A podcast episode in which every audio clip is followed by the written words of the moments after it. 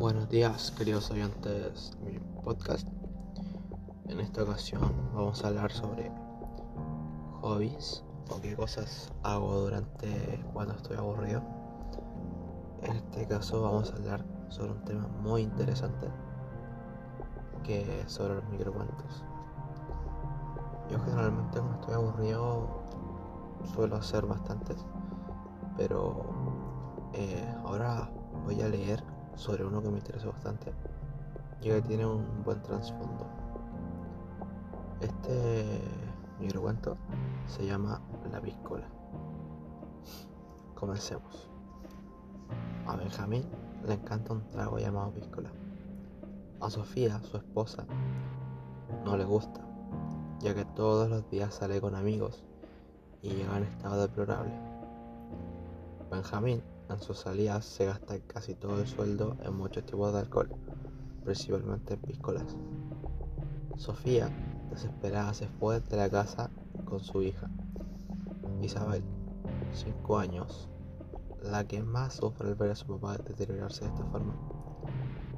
Él es un hombre desesperado que intenta rehabilitarse, pero de por medio de esto se metió en un vicio peor y más hondo las drogas. Esto empeoró tanto que la madre decidió divorciarse definitivamente y alejarse de él, ya que no estaba dispuesta a que su hija viera como su padre se desmoronaba. Isabel no logró ver más a su papá por meses. Al tiempo, Benjamín en un accidente falleció, en estado de ebriedad y con estables síntomas de haber consumido algún tipo de droga fuerte, como en este caso fueron el ChuCB y la pasta base. La niña, sin saber lo sucedido, siempre preguntaba por su padre, y su mamá cambiaba el tema y lo evitaba. Pobre niña, al fin y al cabo, solo era una niña de 5 años, que no merecía nada de esto. En su cumpleaños número 6, todo se dio vuelta al enterarse por su tía el fallecimiento de su padre.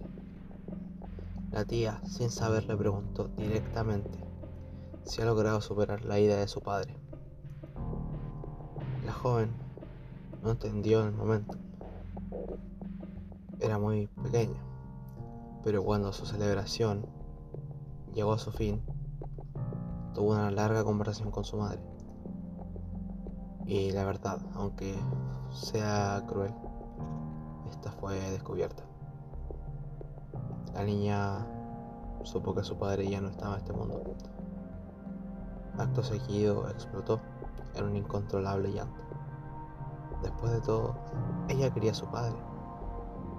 Pasan meses y meses y el malestar de la niña no llega a su fin. Pasa y pasa el tiempo y su madre no sabe qué hacer pues el tiempo no se detiene y a pesar de al quererlo, no había nada que hacer para que todo cambie.